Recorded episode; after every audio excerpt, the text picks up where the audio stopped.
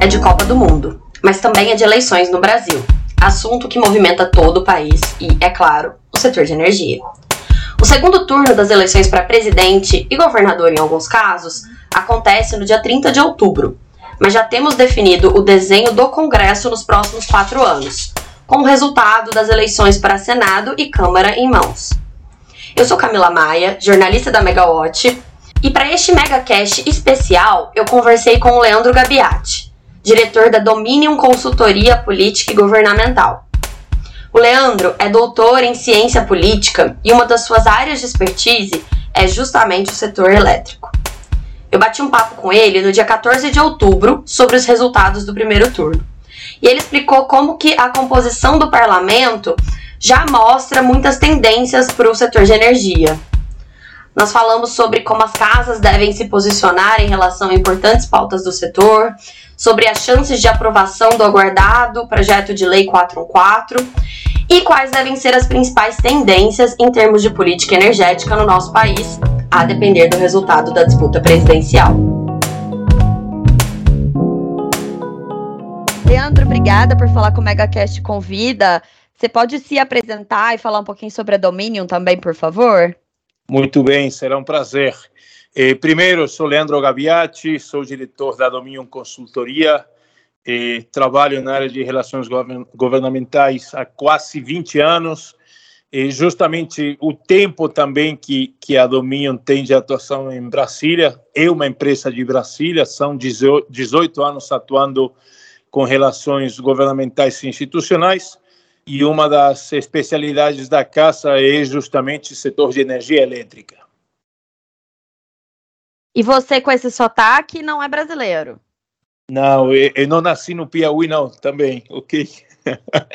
eu sou argentino, eu moro aqui um pouco mais de, de 20 anos aqui em Brasília, e, e, justamente por ter me formado em ciência política, ter feito mestrado aqui na Universidade de Brasília e o doutorado também em ciências sociais aqui na UNB, me deu essa, essa, esse espaço para poder atuar tanto no, relaciona, no relacionamento govern, governamental, desculpa, também quanto no, na questão de análise política, de observação de tendência, de relação entre executivo e legislativo, de partidos, sistemas de partidos, eleições. Então, a gente eh, tem também um pouquinho esse viés acadêmico aqui na Domínio para poder eh, dar embasamento a análises, a percepções que a gente tem aqui em Brasília.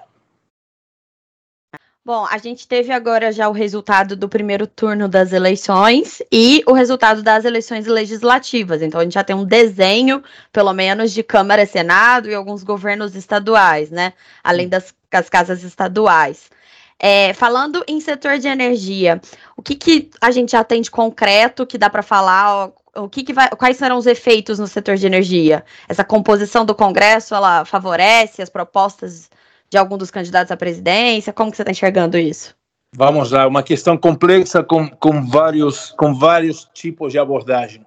Primeiro ponto, rapidamente resumindo, eh, nós sabíamos aqui em Brasília, aliás, todo mundo que, que lida com Congresso, com eleições, sabia que haveria uma tendência de crescimento dos maiores partidos e dos partidos médios, por assim dizer. Por quê? Porque houve uma série de reformas em 2017 e em 2021 que alteraram regras do sistema eleitoral que justamente tendem a diminuir a fragmentação partidária e a presença de partidos no Congresso. E foi justamente isso aí que a gente observou.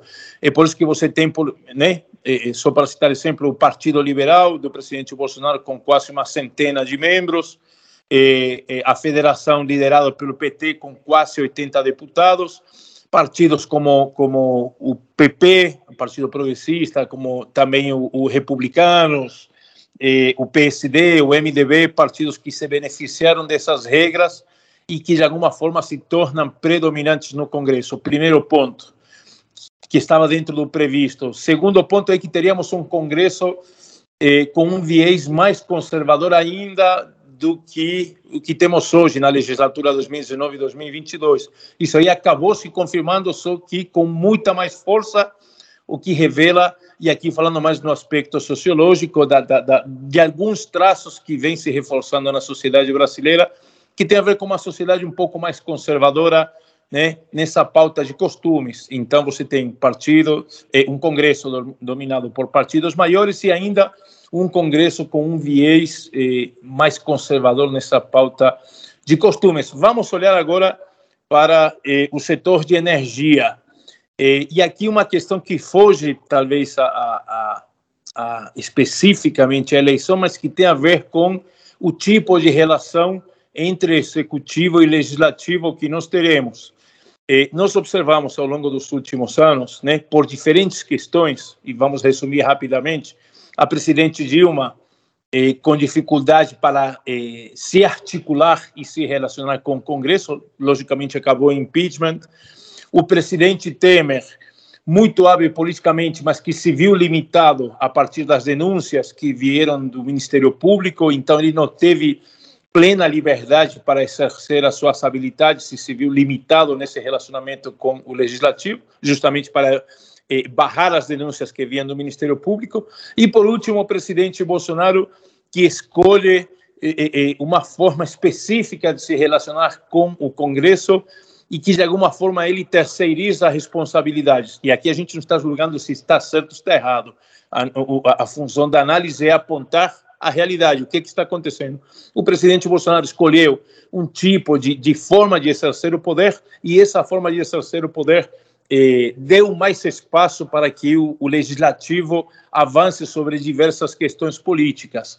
É por isso, por exemplo, e aqui citando já um exemplo que afeta o setor de energia elétrica, que nós estamos vendo a proposta de uma emenda constitucional que pretende tirar o caráter fiscalizador e normatizador da ANEL, por exemplo, ou seja, os parlamentares, eh, eles vêm observando que o poder executivo, o poder regulador, tem se fortalecido a partir de leis que o próprio legislativo aprovou anos atrás, e agora eh, o que eles pretendem fazer é recuperar terreno perdido a partir dessa relação de poder específica entre executivo e legislativo. É aí que temos, por exemplo, um risco, uma ameaça, né, de eventualmente o Congresso pretender aprovar uma PEC, uma emenda constitucional, que esvazie o poder regulador eh, das agências, especificamente aqui vamos falar da ANEL, né?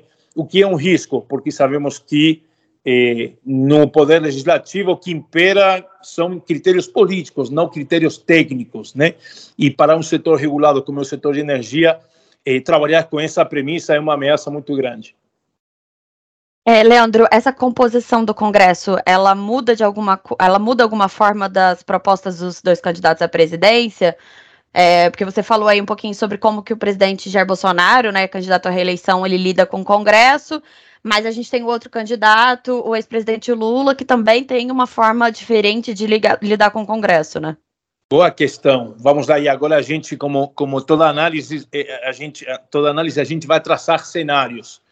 E esses cenários aqui, eh, vale destacar, não tem qualquer tipo de viés político, partidário, ideológico. Estamos simplesmente analisando fatos.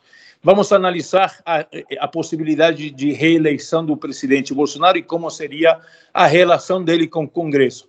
Basicamente, a relação dele com o Congresso, se ele for reeleito, seria uma relação de continuidade, ou seja, eh, com o presidente eh, se limitando a, a, determinadas agendas que são mais do, do, do, do apelo que ele tem, do gosto que ele tem, e deixando que o Congresso avance em outros aspectos políticos, né? Eh, a gente viu, por exemplo, que o presidente tem governado muito, tentado governar muito por decreto, ou seja, há questões que ele entende que o Congresso não aprovaria, né? Então ele opta pelo decreto. Qual é o problema? Quando alguém provoca o poder judiciário, o judiciário analisa a questão e normalmente o, o, o, Poder Judiciário tem entendido que essas medidas que o presidente toma acabam sendo inconstitucionais ou acabam não eh, eh, eh, ficando dentro daquilo que seria o processo normal né, de tomada de decisão. Daí a gente até pode entender por que há certos atritos que permanecem até hoje entre judiciário e executivo.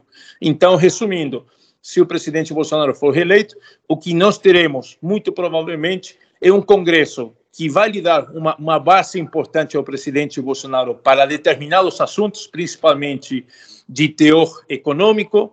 Né? Agora, é um Congresso que vai manter a sua autonomia como manteve hoje. Ao contrário, ou seja, esse Congresso majoritariamente governista, ou próximo ideologicamente ou partidariamente ao presidente, vai tentar eh, trazer ao presidente um novo arranjo desse acordo de coalizão de governo. Ou seja, sabemos que os partidos, esses grandes partidos como PL, como PP, como PRB, ofereceram ao presidente uma base grande instrumentos, partidos, recursos para que ele viabilize a sua candidatura, né?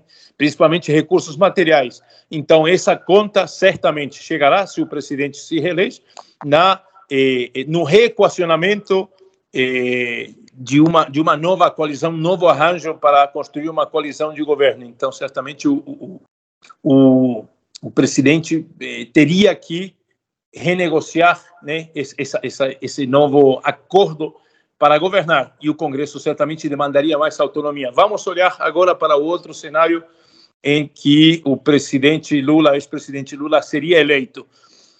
É importante aqui destacar duas questões. Primeiro, o presidente Lula não chegaria eleito no primeiro turno. Se ele tivesse chegado eleito no primeiro turno, chegaria com mais força e com maior condição de impor né, eh, diversas questões ao Congresso, ele chega de alguma forma mais enfraquecido porque se elege no segundo turno. Esse critério se aplica, logicamente, também ao presidente Bolsonaro, né? Mas no caso do Lula, Lula chega eleito no segundo turno e ainda com um Congresso que a gente descreve como verde amarelo, por assim dizer, ou seja, um Congresso muito mais conservador. Então, eh, as condições com que o Lula chegaria seria não de imposição, mas de equilíbrio e até de aceitação, eventualmente. É que o presidente Lula não aceitaria né, ter essa autonomia que o Congresso tem hoje. Né? Ele já sinalizou isso aí, por exemplo, na questão orçamentária. Ele quer propor um novo arranjo político ao Congresso, né, que inclui diversas questões né, sobre relacionamento e também a disputa por recursos orçamentários, que isso aí não interessa tanto ao setor de energia, mas vamos pensar aqui na questão eh, da, das certezas ou da diminuição de incertezas. E aqui o Lula, eh, se a gente lembra um pouco da matriz eh, de poder que o presidente Lula exerceu nos seus dois mandatos e, e, que se repetiu em parte no primeiro mandato de Dilma, é que todas as discussões políticas se centram no poder executivo, e todas as discussões políticas são pautadas e originadas dentro do Poder Executivo, ou seja, o Poder Executivo comanda a agenda, né? Então, Lula certamente tentaria retomar essa dinâmica de poder e, de alguma forma, isso aí beneficia qualquer setor regulado. Por quê? Porque as discussões dentro do Poder Executivo são discussões eminentemente técnicas. Logicamente que há questões políticas, óbvio, mas o que impera nas discussões ou nas negociações entre privado e público é o teor técnico. Então, essa questão eventualmente diminuiria incertezas que a gente tem hoje, porque sabemos que talvez o Poder Executivo manda uma medida provisória ao Congresso, mas o que, que acontece? O, o, o Legislativo, com a autonomia que tem, ela cobra um pedágio, isso aí, esse pedágio a gente pode traduzir como jabutis, eh, como, como assuntos alheios ou que trazem um custo para o setor de energia ou para a sociedade, eventualmente.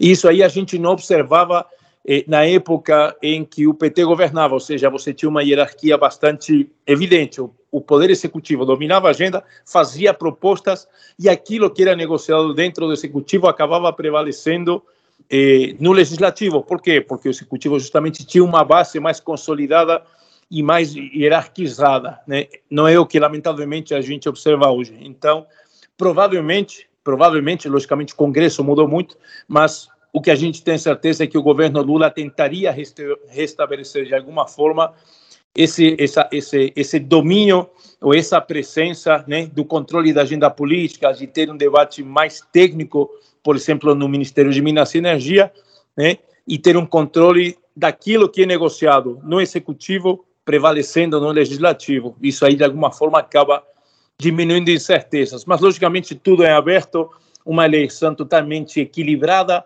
e, e eu te garanto, quem, quem afirma quem vai ser eleito presidente, hoje, dia 14 de outubro, né, acho que não tem, talvez está falando mais para convencer né, do que para de fato ter certeza, porque hoje ninguém sabe muito bem, a eleição está muito equilibrada, vão ser alguns milhões de votos de diferença, pouca coisa. Então, resta observar algumas estratégias de campanha eh, de cada um dos candidatos e aguardar o dia 30.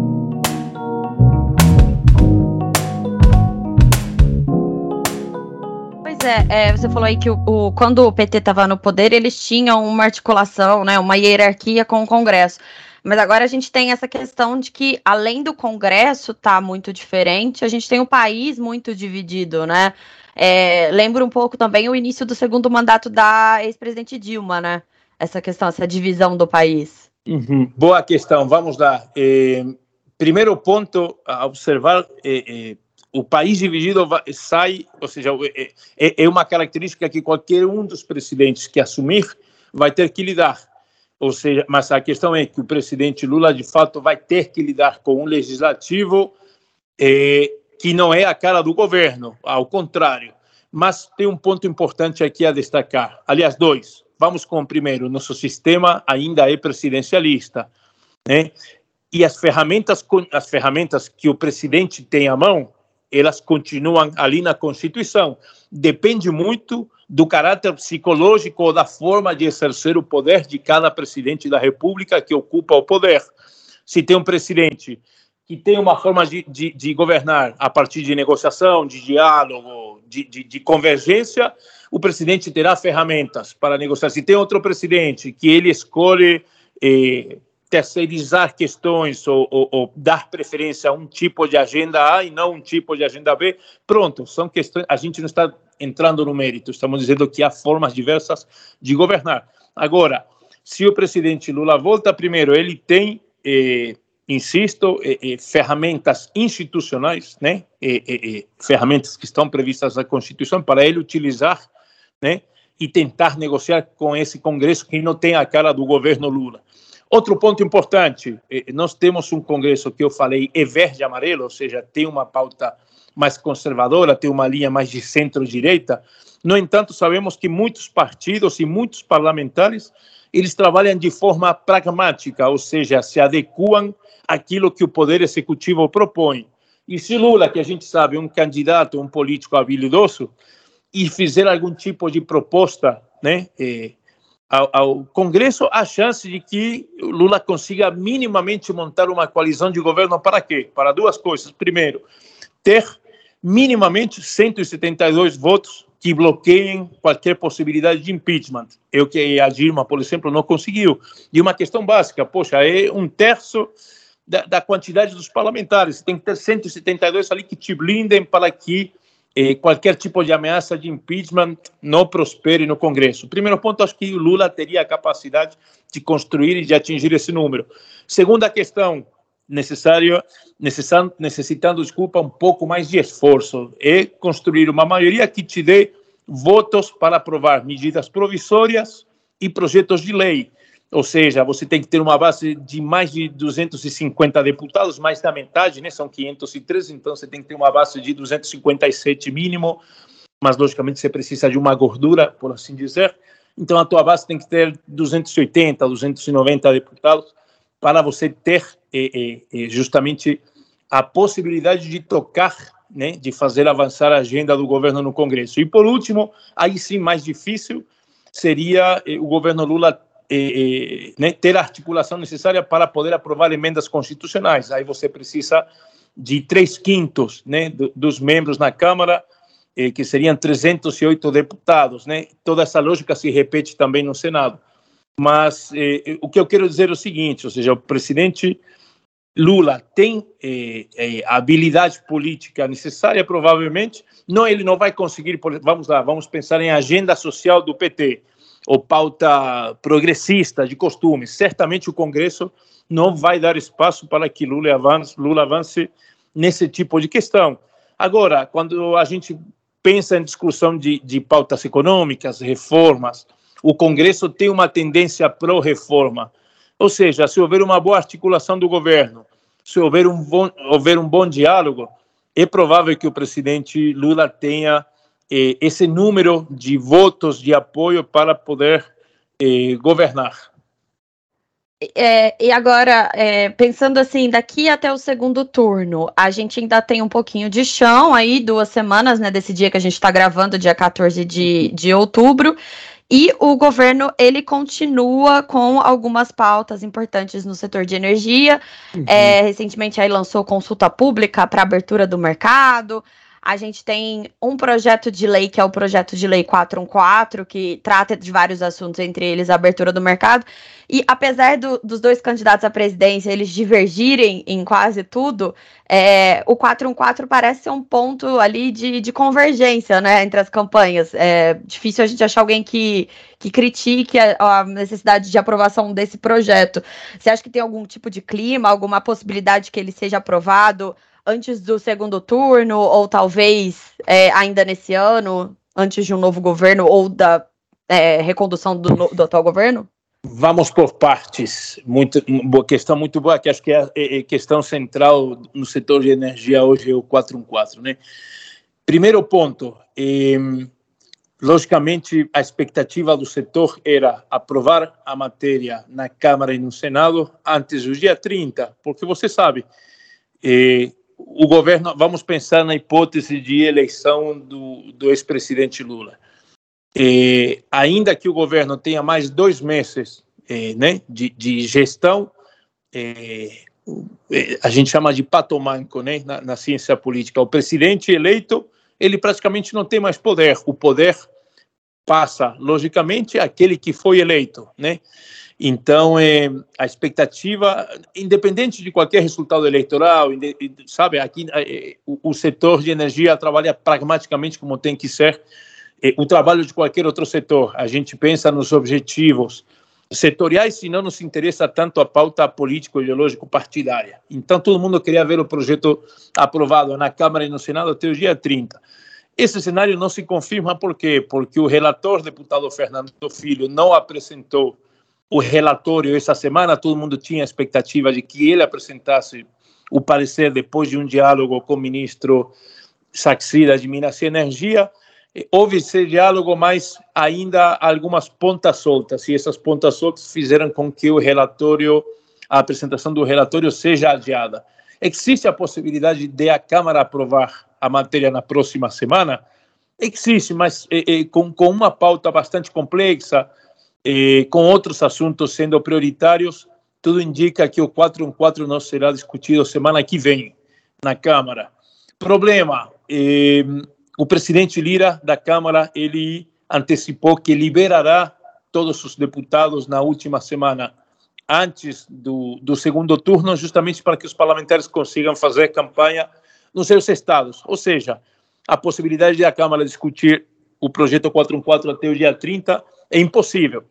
Restaria novembro, só que novembro, logicamente, com um novo cenário. Pode ser com reeleição do presidente Bolsonaro ou pode ser com eleição do presidente Lula. E aqui, novamente, sem qualquer tipo de viés ideológico, político, partidário, a gente entende que a reeleição do presidente Bolsonaro facilitaria a discussão e aprovação do 414. Por quê? Porque, basicamente, os atores que vão permanecer no poder são os mesmos. Então, há uma linha de continuidade, por assim dizer. Né? Isso aí facilitaria a discussão do 414 entre novembro, dezembro, dezembro ou ainda a partir de fevereiro, né? porque o governo, em tese, continua sendo o mesmo, ainda que você tenha mudanças importantes em ministérios, eh, no próprio Planalto, Casa Civil e por aí vai. Agora, se o presidente Lula é eleito, o panorama do 414 não é tão simples. Ainda que ele tenha chance ou probabilidade de ser aprovado, você sabe, chega um novo governo e o novo governo puxa o freio de mão um pouquinho no Congresso e diz, espera aí, calma, né? Deixa ver o que, que está sendo discutido, o que, que o Congresso está querendo. Eh, eu sou novo governo, ainda não tomei posse, mas, eu, né, logicamente, eu vou governar a partir de janeiro. Então, eu quero que o Congresso desacelere certas pautas para que o novo governo tome pé da situação. O Maurício Tomasquim, que foi, né, ocupou cargos durante o governo do PT, em diversos eventos sobre energia, ele sinalizou que um futuro governo do PT eh, não tem eh, oposição à ampliação do mercado livre. Ele sim sinalizou que essa abertura do mercado livre, né, que é o assunto principal do 414, né, seria feita assim de forma sustentável. Essa aí é a palavra mágica que ele tem utilizado sempre. Vamos sim pro, em, em, em direção do mercado livre, mas feito de forma sustentável. Então, logicamente, o que a gente imagina é, com uma vitória do presidente Lula, é que eh, o governo, de alguma forma, pause um pouco as discussões no Congresso, dentre elas o 414, tome pé do assunto, equilibre eventualmente o texto ou insira determinados ajustes que deem ao projeto a cara mais do novo governo e que aí sim a matéria retorne ao Congresso para eh, continuar a sua tramitação. Ou seja, sendo, e aqui sendo eh, pragmático e objetivo, eh, com um governo Bolsonaro reeleito haveria mais facilidade para aprovar o projeto, com o governo Lula com algum tipo de rediscussão de alguns assuntos, de reconfiguração do texto, renegociação do relatório, e fato que, de alguma forma, alongaria, prolongaria a discussão do 414 tão necessária para o setor de energia. E a questão dos lobbies, que provavelmente vão tentar incluir alguns jabutis aí no 414, muda uh, o cenário dependendo de quem ganha a eleição? É difícil, né? Aliás, aqui temos um ponto importante de destacar que eu imagino eh, eh, eh, que seja qual for o governo eleito, a convergência. Nenhum dos dois governos vai querer, por exemplo, introduzir a questão do brasduto, porque a introdução do brasduto gera um impacto fiscal muito importante. Então, tanto o governo Bolsonaro já sinalizou claramente que não quer a introdução de outros assuntos que sejam alheios ao 414, e eu imagino certamente que eh, se o, o, o, PT assumir o poder, assim como eu te mencionei, né, no caso de, de, de, o governo querer liderar a pauta né, e, e, e discutir te, tecnicamente os assuntos, o governo do PT também seria contra eh, a introdução do Brasduto. Agora, o que pode entrar e eventualmente até por ter um impacto menor são aqueles dispositivos que foram aprovados na Câmara, na MP 1118, que trata, tratava né, sobre eh, eh, impostos, tributos da, da, do setor de combustíveis, né, e acabou entrando a questão de energia elétrica, é uma MP que de fato não tem nada a ver com o setor de energia elétrica, né? O Senado acabou não avançando, não dando aprovação a essa MP e a esses dispositivos, eh, mas é um assunto que ficou pendente na Câmara, eh, que o presidente Lira tem interesse em aprovar, e é provável, ou, ou, ou, há uma tendência de que alguns dispositivos dessa MP 1118 acabem entrando no PL 414. Não é o ideal, logicamente, porque esses dispositivos eventualmente trazem algum impacto para o setor, mas eh, vamos lá, eh, eh, cada setor eh, eh, cada segmento tem autonomia e legitimidade, legitimidade para atuar no Congresso e cada um tem ou defende as pautas que entende ser legítimas e benéficas para o próprio setor. Então, insisto, não é uma prática ideal aquela de, de, de trabalhar dispositivos que só beneficiam segmentos dentro do setor, mas faz parte do jogo político e todo mundo tem legitimidade para defender as suas pautas. Maravilha, Leandro. Então a gente tem muitas incertezas aí, vamos ter que esperar até o, a conclusão do segundo turno. Acho que mais do que isso, né? Ver como é que vai ser a composição do, do governo a partir do ano que vem e esse diálogo com o Congresso.